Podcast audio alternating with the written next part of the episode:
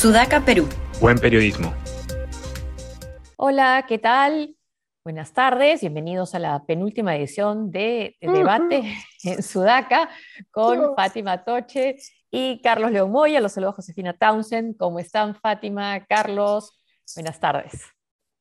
Hola, buenas tardes. Mucho llanto. Bueno, ha habido unas declaraciones del presidente Castillo hoy día diciendo que en 28 de julio van a haber sorpresas, pero lo que fue sorpresivo hoy fue la aparición repentina de, eh, Ricardo Milos, un eh, personaje conocido en las redes, con un video viral, es un, bueno, un stripper que apareció en plena audiencia por la tutela de derechos del presidente Pedro Castillo, que busca anular el inicio de la investigación fiscal en su contra. Estaba precisamente hablando el fiscal Samuel Rojas, quien sorprendido dijo, bueno, estas son, aparecen imágenes eh, muy sugerentes cuando vio aparecer a, a esta persona en la pantalla. Bueno, y eh, se suspendió esta audiencia, ¿no? Que cuestiona esas actuaciones del Ministerio Público por, vulnerar eh, los derechos constitucionales del presidente presuntamente, pero luego se eh, retomó. Por supuesto que ese video que ya era viral se volvió viral, además, esta, esta audiencia. Y también vamos a, hoy día también la presidenta, bueno, ayer, ¿no? La presidenta del Congreso finalmente acató lo que dijo que no iba a acatar, María Carmen Alba, la, la medida cautelar de un juez constitucional para suspender el proceso de elección del defensor del pueblo por carecer de transparencia. Ella ayer le habían preguntado a los periodistas si iba a acatar y ella, como una última pregunta, dijo no y se fue. No dijo buenas tardes, hasta luego, nada. Bueno, y, eh, pero lo curioso, lo que llama la atención, y lo, podemos, creo que la idea es comentarlo acá, es que, bueno, el cambio de opinión, pero además decir que sí acatan, pero que igual van a denunciar al juez por presuntamente aplicar mal la ley, por un prevaricato, por cometer prevaricato. Entonces, ¿por qué obedecen una, una medida cautelar que supuestamente causa después y acusan a la vez al, juez de cometer prevaricato? Bueno.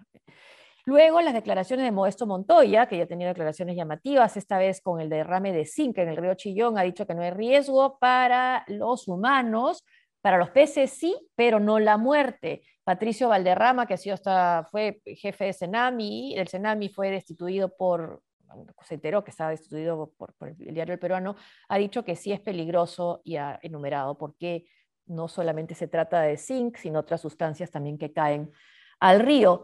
Luego eh, vamos a hablar de, ah, bueno, de hoy, que pense el plazo para que el presidente observe o no esta ley de la Comisión de Educación, que recordemos está encabezada por un eh, congresista muy conservador que le echaba la culpa del terremoto en Chile a que se había aprobado, era la, el matrimonio del mismo sexo, creo que era, eso era el... Sí, ¿no? Es Medina. Es Medina. Medina. Y al enfoque de género en Chile, ¿no? Entonces, él aprobó este, esta ley que el presidente tiene que decidir si la, la firma o no, y que en la práctica permite que asociaciones como Con mis hijos no te metan, decida, metas, decidan que se metan en la educación de nuestros hijos, o sea, en, los libros que se leen o dejan de leer en los colegios, y eso se une a eh, esta iniciativa de la congresista Rosángela Barbarán em, para que sea aprobada en la Comisión de la Mujer y que, según eh, eh, especialistas, dicen que ponen en peligro la aplicación del aborto terapéutico, que ya es bastante complicada esta aplicación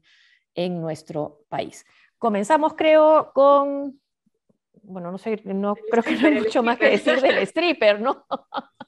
O sea, em, primero que es, este, es muy ilustrativo de lo que es nuestra realidad política, ¿no? Por ahí un calato, por ahí este, el presidente, corrupción, un poco de todo, ¿no? Pero aunque no lo crean, eh, no es poco frecuente este tipo de, filtraciones de video en, las audiencias. Eh, ahora que se hacen por, medios virtuales, por Zoom, es relativamente común. Si bien en este caso no sabemos exactamente si es que el asistente eh, del, abogado del presidente Fujimori profesamente proyectó eso o por casualidad. Hay un fenómeno que se llama se llama em, Zoom bombing, ¿no? Que es gente que eh, ah, sí. traspasa como el photobombing, claro, como el photobombing, ¿no? Entran así. Exacto. irrumpen en una reunión y ponen videos pornográficos de todo tipo. Yo he estado en, en, varias eh, webinars y eventos donde ha pasado eso y sé que pasa en las audiencias, así que vamos a ver, pero justo en un tema así tan álgido, yo creo que me maté de la risa al ver el, al, al, señor este, pues, este, meneándose, ¿no? No sé, no sé si se trataba de, de, desnudar las verdaderas intenciones del fiscal, no sé si había un tema metafórico en esa aparición. Pero ahora, igual sirve como una distracción, igual el tema no iba a ser tema de agenda, ¿no? Es decir, el tema de agenda, no hay tema de agenda política, por, digamos, porque seguramente la atención de la opinión pública todavía es cierta depresión. Entonces, no hay un tema que domine. Si vemos todavía noticieros ahorita, es como una mezcolanza de cosas, ¿no? Retazos de cosas, no hay todavía un tema muy fuerte. Pero sí, vemos una nota anecdótica que aún así distrae sobre lo que estaba, de lo distrae lo poco interesante que ya era como tal la audiencia, ¿no? Alguien va a decir, no, pero el tema era este.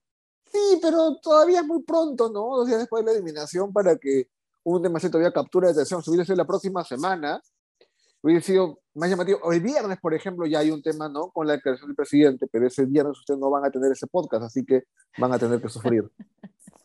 bueno, no nos hubiéramos enterado siquiera, quizás, no sé, ¿no? De, de esa audiencia si no fuera por, por Ricardo Milos, ¿no? Por, por, esta, imagen, ¿no? Sí. sí. Ahora, eh, sobre lo de la presidenta del Congreso, Mari Carmen Alba, bueno, su reacción ya, eh, que, no, es la primera vez que pasa, ¿no? Pero más allá del tema jurídico y que finalmente decidió acatar, no, alguien dijo una vez en una entrevista que más allá, o sea, que además de las críticas que se le hacían, lo que sí pasaba también era que se le ve siempre muy sola, ¿no? O sea, no está acompañada de la mesa directiva. Yo creo que este, sí. sí, yo creo que es que ya se dieron cuenta de la poca popularidad que tiene María del Carmen Alba o de el rechazo que genera mucha gente y pareciera que al propósito ya no la respaldan porque yo recuerdo que al inicio de cuando recién se instaló la mesa directiva, sí, la acompañaban este, regularmente, pero ahora se ve que no quieren que les salpique ni un poquito de, esa, de ese rechazo, ¿no? Que muestran las encuestas. Sí, ok, la ven ya de salida, pero sí, aparece siempre sola. También que son declaraciones al paso, pues, ¿no? O sea... Mm, pero... Eh, eh, la rodea. Sí. Varias, ¿no? Porque no es, que, no es que los periodistas como antes encontremos al personaje y nos acercamos, no, no, es que tiene que estar parado en ese lugar para declarar. O sea, finalmente sí acepta declarar, pero bueno, declara de esta manera, ¿no? Y no declaran al costado los otros miembros de la mesa directiva. Sí, sí, es verdad. Este, pero parte, ¿no? De la nueva precariedad de, sí, pues. del Congreso con los periodistas afuera. Sí, es la verdad. Y, y mesas directivas también a veces un poco, poco parchadas o por cuotas, ¿no? Y, además el poco liderazgo de la gente que está en la mesa directiva ahora, pues está el señor eh, Wong, que, digamos, también a veces le cuesta este, dar declaraciones, expresarse de manera correcta. Está el otro lado, que es eh, la congresista Chirino, que cada vez que habla, pues se manda con tremendas cosas que tal vez mejor. La única que me parece medianamente coherente es la, ¿cómo se llama? Ley Camones. Gamones, sí, exacto. pero, pero guarda un perfil bajo, ¿no? Entonces no, no es que constantemente salga a dar declaraciones o muchas entrevistas a, a, la prensa, ¿no? No, y, y, Wong también insistía hasta ayer en que no, que esto era una interferencia en la, la resolución del juez, la medida cautelar en las decisiones del Congreso. Parece que algún abogado o el procurador del Congreso los ha asesorado, les ha dicho, bueno, acá tengo más, ¿no? Y otro tema que vamos a tocar es esto de Modesto Montoya, ¿no? Es, ¿por qué, eh, ¿por qué reaccionar de esa manera? ¿no? O sea, hay un derrame de zinc que es preocupante y, en vez de decir, bueno, vamos a, ver qué hacemos, cuál es la magnitud, decir, no, no hay riesgo para los humanos y los peces sí, pero no la muerte. Y Modesto ya, También actuó, negligentemente.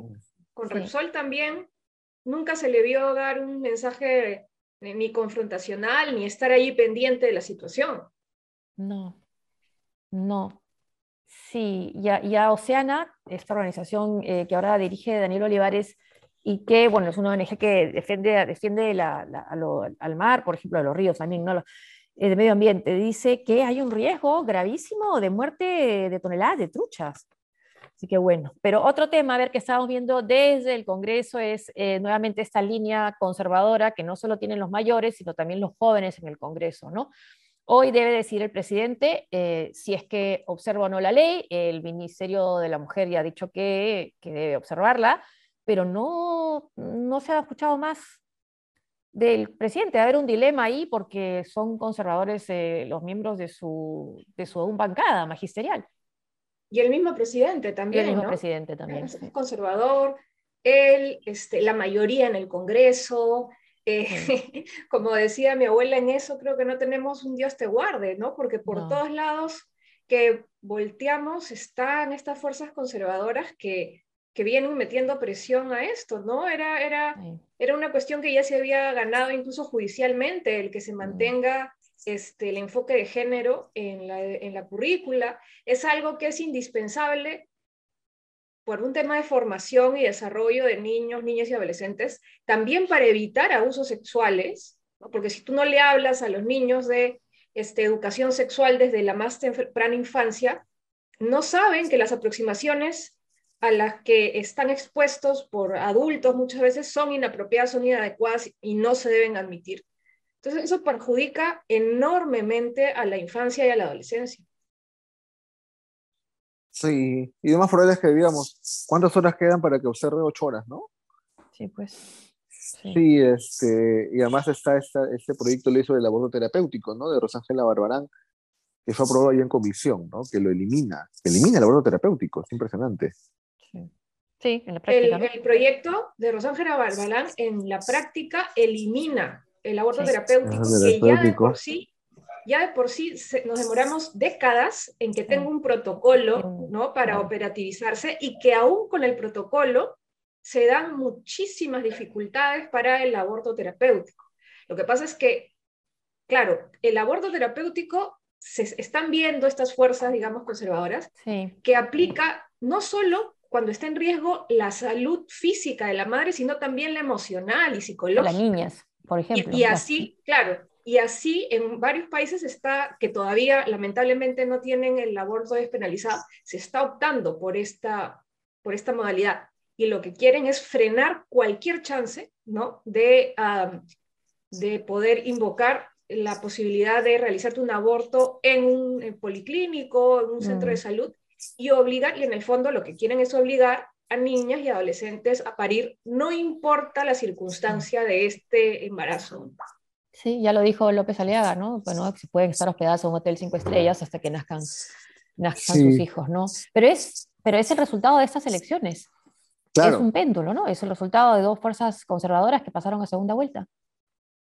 Sí, y además en el caso del aborto terapéutico era algo, bueno, no reglamentado, pero dictaminado en 1924, ¿no? O sea, 98 años después, ¿cómo lo revierte? Sí. Bueno, en Estados Unidos está pasando también, con la con, la, jurisprudencia, exacto. O sea, sobre el aborto.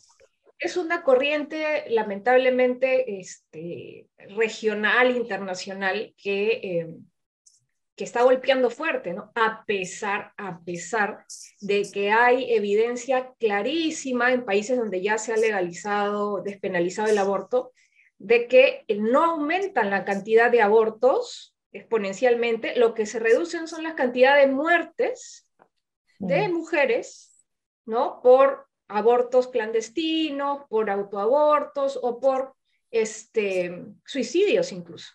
Entonces se reduce eso. Ninguna norma, nada, va a evitar que una mujer que no quiera tener un hijo no haga algo práctico para interrumpir el embarazo. Lo que podemos hacer como país es tratar de que eso sea lo más seguro y salubre posible. Ahí está el gran problema. Es un problema de salud pública. Y, que afecta, como casi siempre, cuando faltan políticas de salud pública, a los más pobres.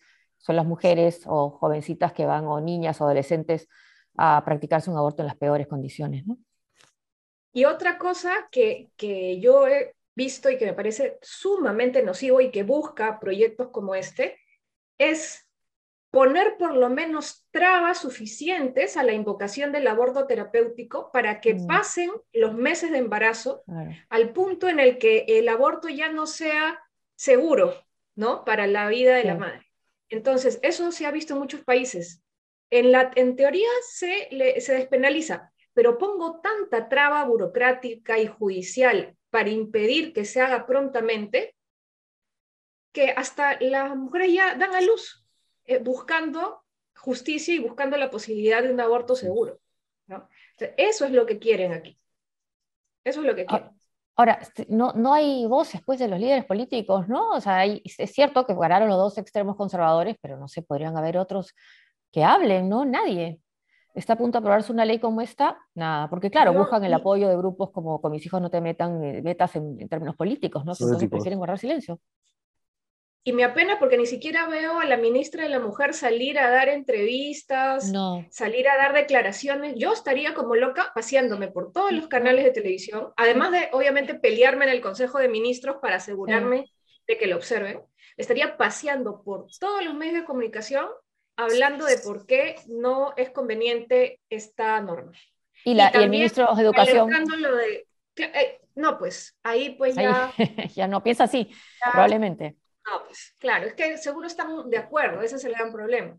Ahí está de acuerdo. Entonces, em, no, no hay un liderazgo. Y bueno, la, la sociedad civil, las ONGs em, que trabajan por los derechos de la mujer y de los niños, siempre, siempre este, levantan la voz, pero no, no es que tenga mucho eco mediático tampoco, ¿no? No, y los callan con el término caviar, ¿no?